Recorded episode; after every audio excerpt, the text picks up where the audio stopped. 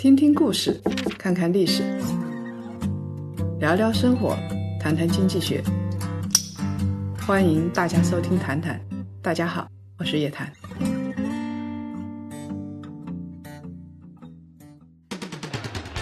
疫情之下，一座优秀的城市如何负重前行？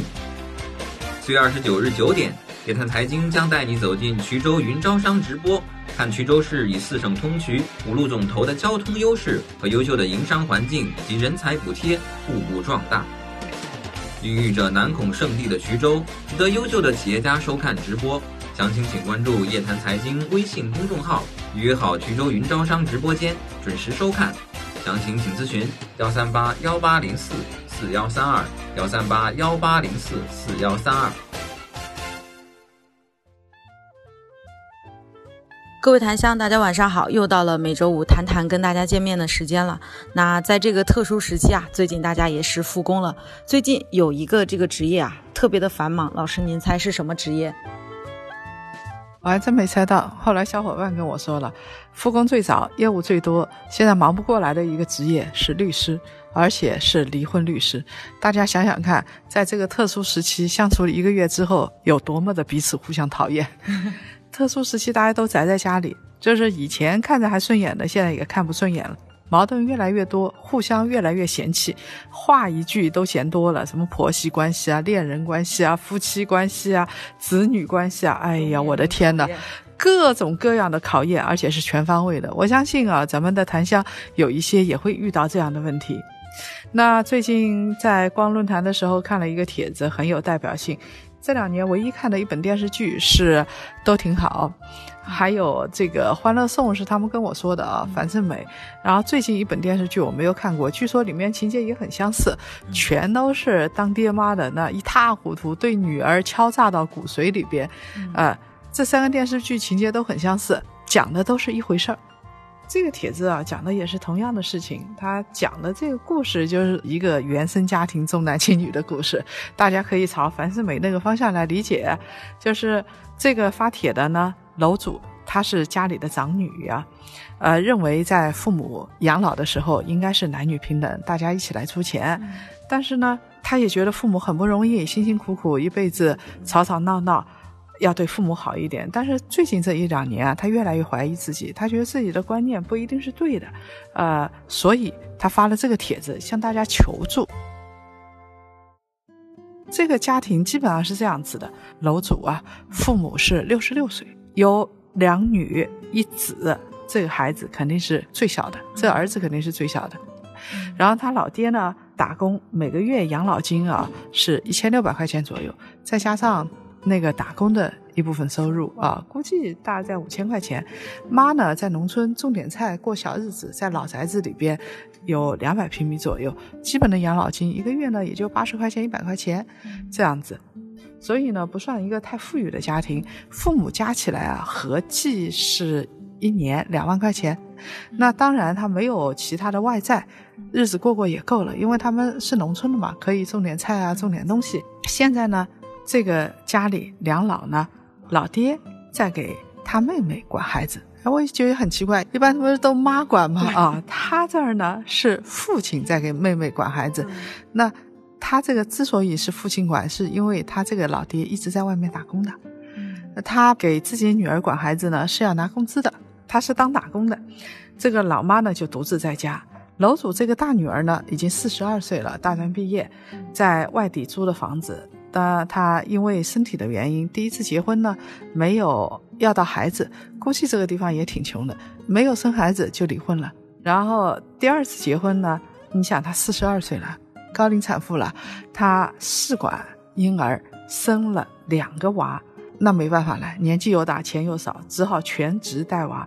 前两年开始工作，年收入呢是在十万块钱，一个月一万不到一点。她老公呢，四十岁，比她小两岁，年收入呢是三十万。这两个人呢不在同一个省份里边的，在南方的老家啊，买了一套房，现在已经没有贷款了，还有一辆车子也是没有贷款的，小康之家。然后她的婆家是农村家庭，她特意强调了一下家里煤矿，呃，估计啊也是一个比较普通的一个家庭。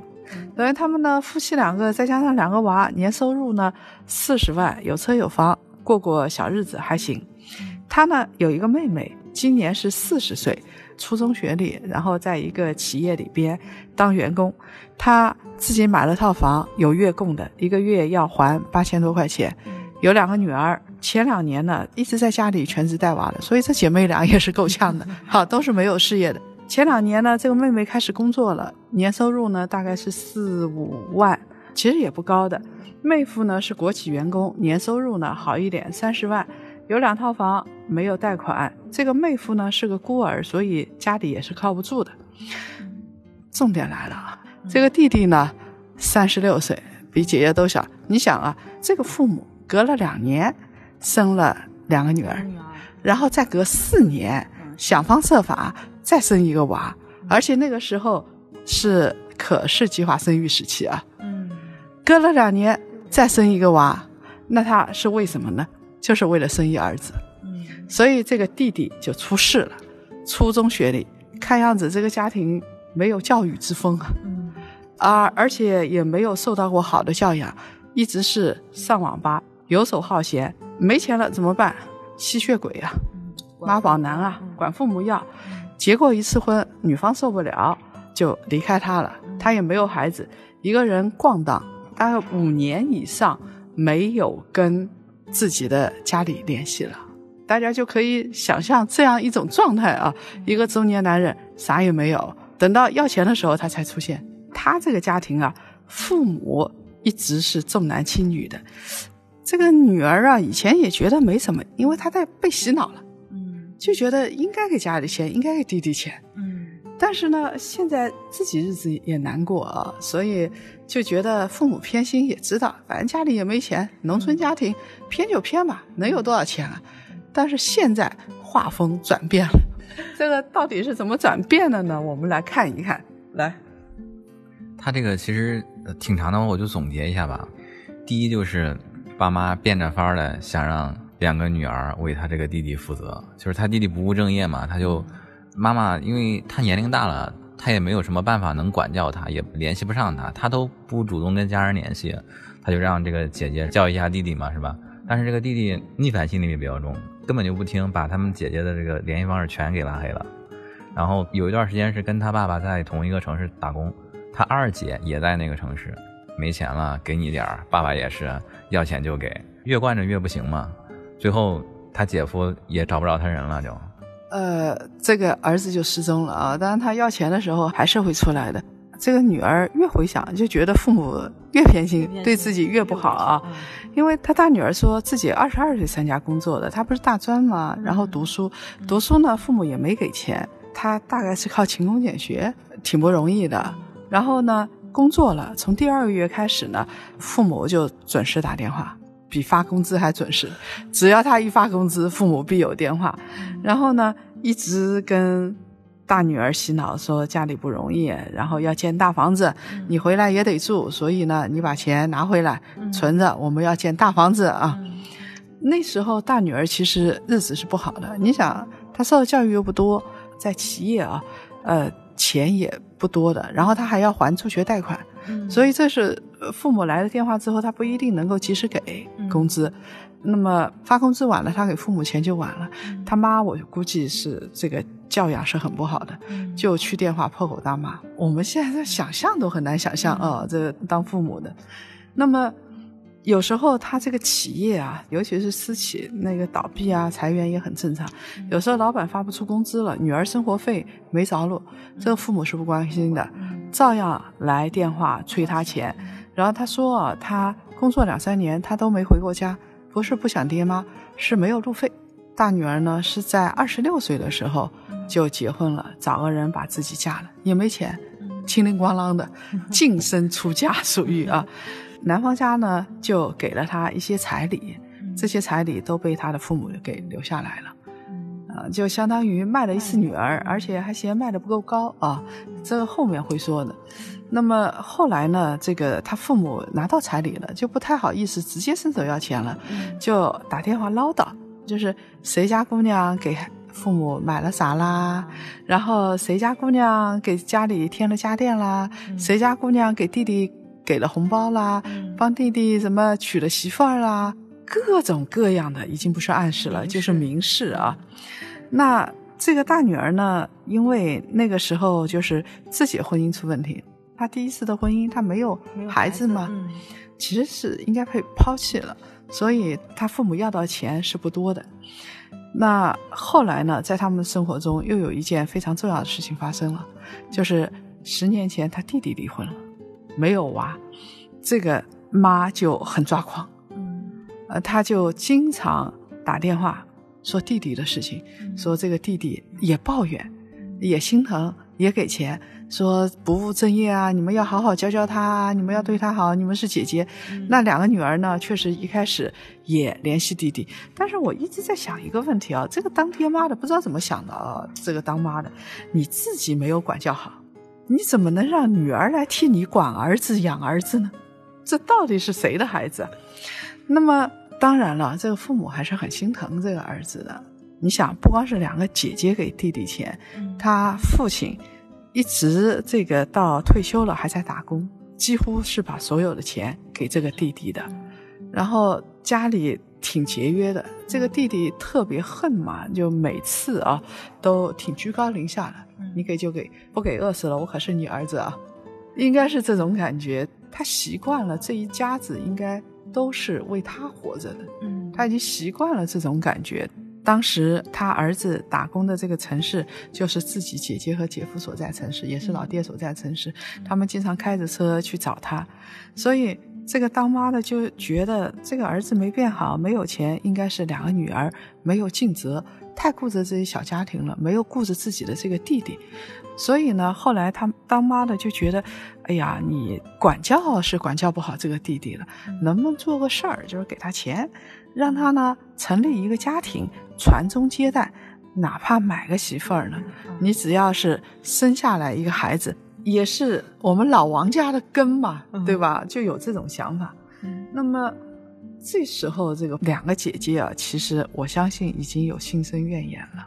因为他自己也有两个娃，一大堆的事情，而且生活我觉得一般般，所以当这个爹妈，尤其是这个当妈的在说让弟弟结婚要生孩子的时候，两个姐姐其实是提出抗议的。她说，问题在于说谁来养这个孩子？他弟弟如果有了孩子，那又是上一代的悲剧，嗯没有能力养啊，没有能力管教啊。当妈就说了。我来养。问题是，这个当妈的既没钱又没力，其实就是一个甩锅的意思。嗯那后来他也意识到这不太可能，这个他们家的聊天的画风就变了，主要就变成两个姐姐应该给这个弟弟买房，买了房就能娶得上媳妇儿，就能有孩子。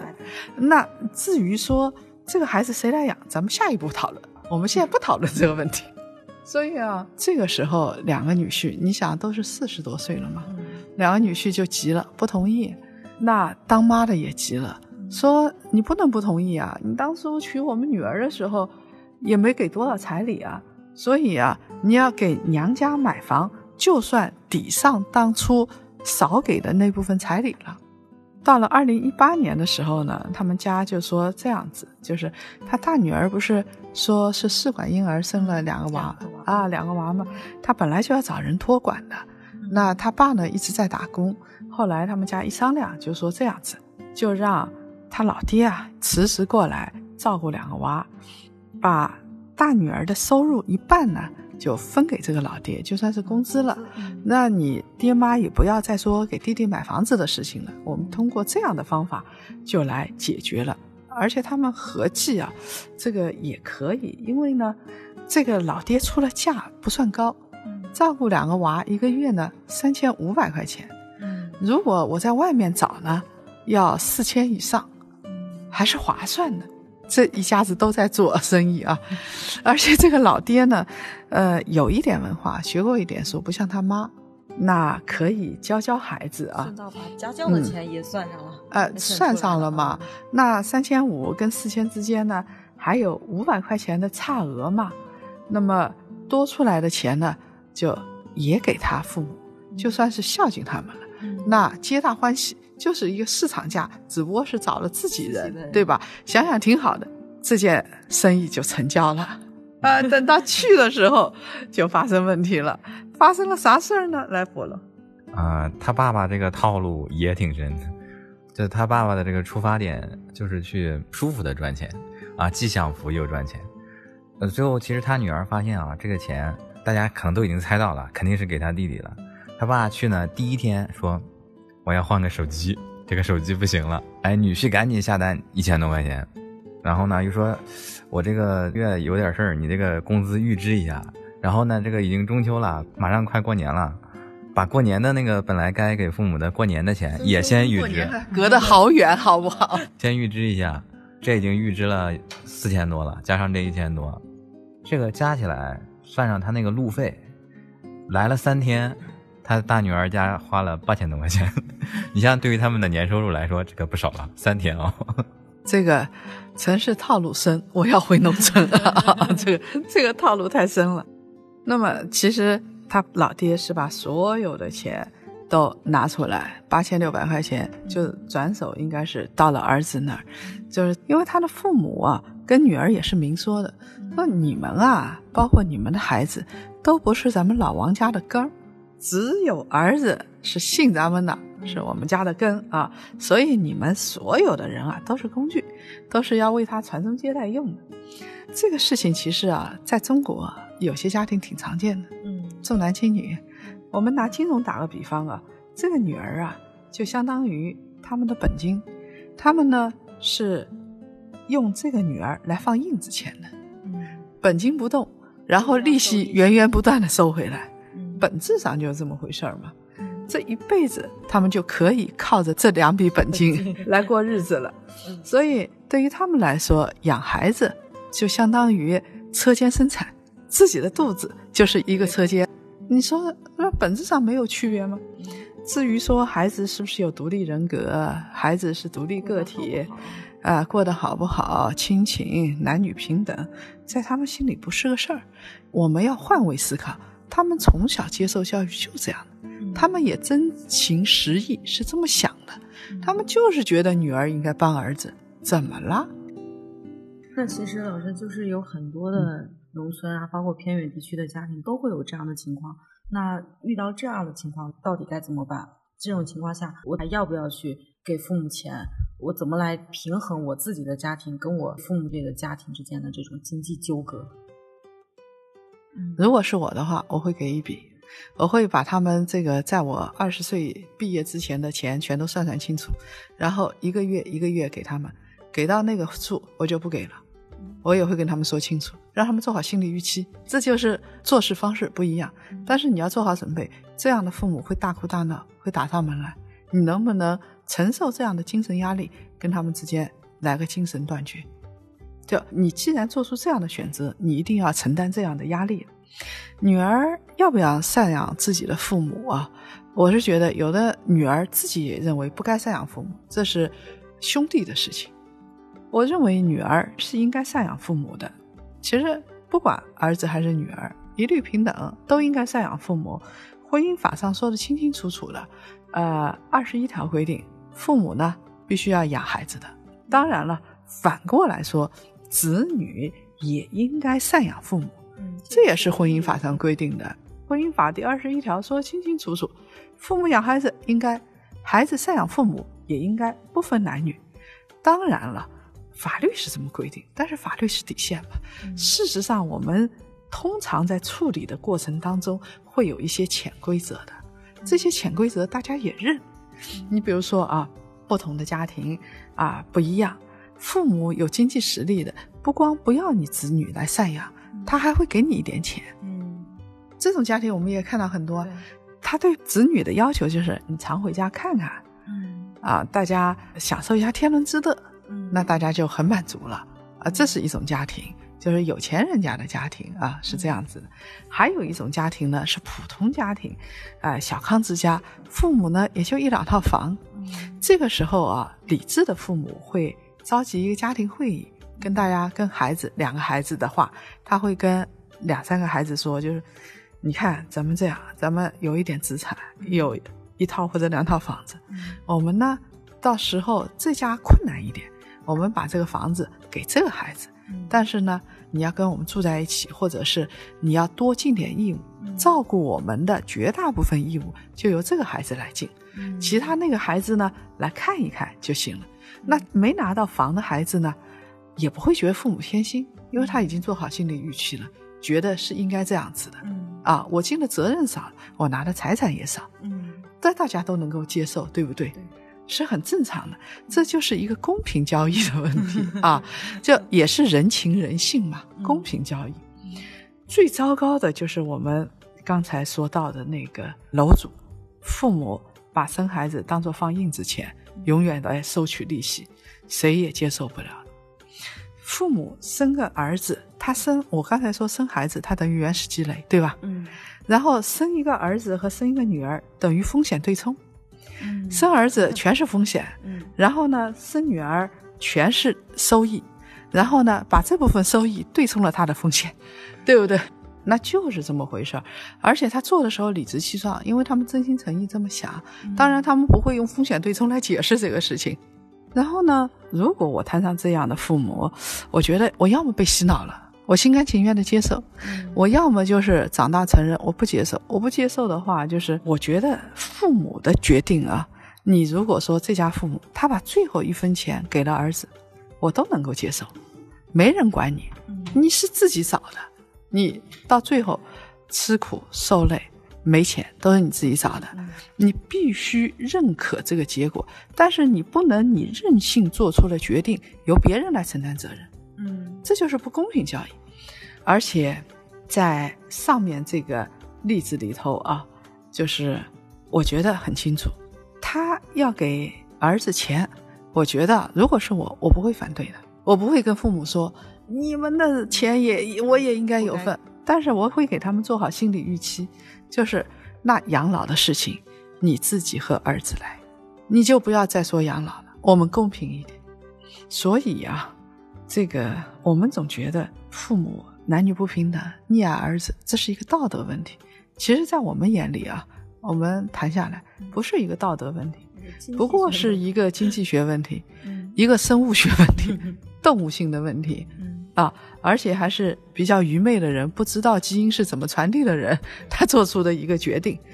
在这个案例里头，从他的父母来看，很好理解，自己的家传宗接代，让女儿来承担成本，然后男女风险对冲，经济学问题、金融学问题，传宗接代，生物学问题，基因的传递、姓氏的传递，文化学问题，都能解释了。那其实我也挺同情这儿子，为什么呢？因为这儿子没有得到好的教育，从小教养一塌糊涂，然后到现在三十六岁也不跟家里联系，说明心理有障碍。到现在这个你不管成不成器，我都要给你买房。我给你买房唯一理由，你是我儿子，你要传宗接代。这儿子是不是个工具？嗯本质上，他儿子也是一个工具。所以在这样的社会里边，你会发现，父母是工具，儿子是工具，女儿是工具，所有人都是工具。在什么样的社会里边，所有人会变成工具人？通常是一个非常严酷的生活状态很不好的社会里边，人会成为工具人。因为他要把所有的剩余价值都榨取出来。如果一个社会是吃饱穿暖，就是非常宽松的，人的生存空间比较大，他成为工具人的概率是比较小的。他没有那么多任务。你比如说，必须要生一个儿子，对他妈来说，对于他儿子来说也没有那么重的任务，就我必须要怎么样？对于女儿来说，没有这么重的任务，他父母已经过得很好，很体面，我也没有那么重的任务，我必须要照管弟弟，要照管父母。只有各方的生活很不好的时候，这个事儿才成为一个事儿。表面上是一种文化现象，背后是一种经济现象。你想想看啊，如果是人跟牛一样都是生产资源，嗯那传宗接代就变成最大的生产资源。而为什么可以三妻六妾？是女性主要是作为生产工具用的。那她在生产的过程当中，那个时候经常说生孩子是鬼门关，你在生产的过程当中，往往会遭遇意外，死亡率是很高的。那这个时候允许你分散投资，这叫做三妻六妾。那么女人不是牛，所以女人可以一个这个百分之五十的性别的人裹小脚，丧失生产能力，但是你只要会生孩子就行，因为你的功能就是生孩子，而不是去犁田。而男人是肯定不会裹小脚的，他一定要这个体格壮实。我们这么一解释，大家都清楚了。这些愚昧的人，他根本不了解啊。如果从传递基因的角度来说，女儿也可以传递基因的，都是一半一半嘛，父母这儿一半一半，对不对？对。那么说到彩礼呢，这个楼主也说到他们农村收彩礼，收彩礼的事情啊，我不是太反对的。很多人说，为什么这么明显交易你不反对？这不是交易，这是人情世故。你说啊，以前是做交易，周朝的时候啊，有纳吉之礼、纳采嘛，就是你看上一女孩子，那你请你家里的人或者你自己本尊啊，送一只大雁，你打下来的大雁送给这女孩子，那这个就表明订婚了。如果女方接受，为什么呢？因为那个时代，你得证明你是一个好猎人，你可以养活整个家啊，所以最早啊，都是男性为了证明自己的能力来的。那么，就像第一次见面，女方到男方家封一红包，你给个三千块钱、五千块钱，男方也给女方封一红包，礼尚往来，表明我对你们的关系很看重，这也很正常，没什么的。在经济允许的范围之内，现在就像温州、福建那些地方都挺有钱了，但是还是给彩礼的。男方呢买套房，比如说买个两室一厅；女方呢装修，然后买辆车车，双方共同举办婚礼，这就说明双方的父母啊在给他们凑一笔。原始积累份子钱，给他们小家庭一笔安家费，一笔原始积累。你只要不过分，不是卖女儿，我觉得也可以接受。双方都出力，让小家庭走上正轨，这也是常态，没什么好特别愤愤不平的 啊。当然，站在人性的立场上啊，我们会说心理上很重要。但是你站在父母的立场上，通常这样的家庭，我们经常说悲剧会传递，就是他这个父母其实是过得是不好的。然后他把自己当工具，他把这个观念灌输给孩子，他的孩子通常来说，除非特殊情况能跳出来有悟性啊，有能力，否则也过得不好。所以他形成了一个工具的传递和悲剧的传递。所以在这种时候，当我同情这个楼主的时候啊，我也同情他父母。你要知道，他们这辈子过得也很糟糕，从来没有过自觉的意识。其实索要彩礼的话，中国，呃，在苏区的时候，中央苏区那个一九三四年的时候，当时就出台法律是禁止彩礼的，禁止买卖婚姻嘛。那到了这个一九八零年的婚姻法，二零零一年的婚姻法，其实都是这个禁止买卖的婚姻。啊，禁止彩礼的，但他那个彩礼呢，是把它作为一个卖女儿的象征了。如果你从文化方面来说，双方各给一点礼物，你是禁止不了。嗯，那其实我们刚才一直在谈的是这个文化的这个需要嘛？那为什么就是在现在大家的观念里，还是说要生儿子，要生儿子？到底从基因上它有什么样很大的区别吗？其实生物学跟经济学还真是不一样的。嗯，就是在经济学上来说，男性是劳动力，我要生儿子，可以下田，十岁就可以干活，对不对？女儿只能围着锅灶转，对吧？所以他要生儿子。那么，既然男性是这个社会的经济主力，就是从这个传统以来，从打猎时代以来一直是经济主力，所以呢，他就围绕男性为核心，形成了一种文化传统。比如说，我姓氏是要姓男性的，他要巩固男性的这个权利，这样男性才有动力养家嘛。我养了家，你又姓妈姓，我还不知道这孩子谁的，谁来养家？所以它是一种非常严苛的文化。其实很多人就觉得中国封建社会啊，男性想干嘛干嘛，三妻四妾，其实不是那么回事。纳妾是很严重的事情，就是你除非你生不出孩子。然后家庭允许你纳妾。像曾国藩他弟弟那个纳妾闹了很大的动静，为什么？因为人家家里是儒教家庭，一般不允许的。正因为有这个经济文化背景，中国其实科学文化又不发达的，它形成了一种崇拜啊，就是父母就会认为男丁是咱们家的人，女孩子就是泼出去的水，所以他要不惜一切代价帮儿子来繁衍后代，也就是帮自己传递基因啊。当然现在呢，我们已经清楚了。这样的男性崇拜毫无意义，毫无价值。生物学已经给我们解释的很清楚，生物学应该你们说了。其实这个大家高中学过这个生物，应该都知道这个 X X X Y 嘛，是吧？这个排列组合嘛，就是生女的话就是 X X，然后男的话就是 X Y。那其实男性的独有的这个染色体就是 Y 染色体，但实际上这个 Y 染色体上的遗传信息是特别少的。它的长度呢，只有这个 X 染色体的三分之一，然后呢，它的信息特别少，这还不算，就是它是一直是在退化的，就是我们所有人类的这个 Y 染色体都来自于六万到九万年前的一个东非智人男子的染色体啊，但是后来呢，这个 Y 染色体已经从最初的一千五百个基因退化到现在只剩下八十六个基因。这个会不会退化退了都没了？是吧？会不会担心啊？那就是男性女性也没什么区别了，因为它编码的蛋白质也很少了，只有二十三种。然后我上次去华大基因参观的时候，他们已经就是用人工子宫了，就是其实是一个塑塑料袋，小羊就在这个人工子宫里边长大。呃，这样一来的话，男人也可以生孩子了。嗯，马上会实现了。那么，其实 Y 染色体是在退化，但是 X 染色体还是很重要的。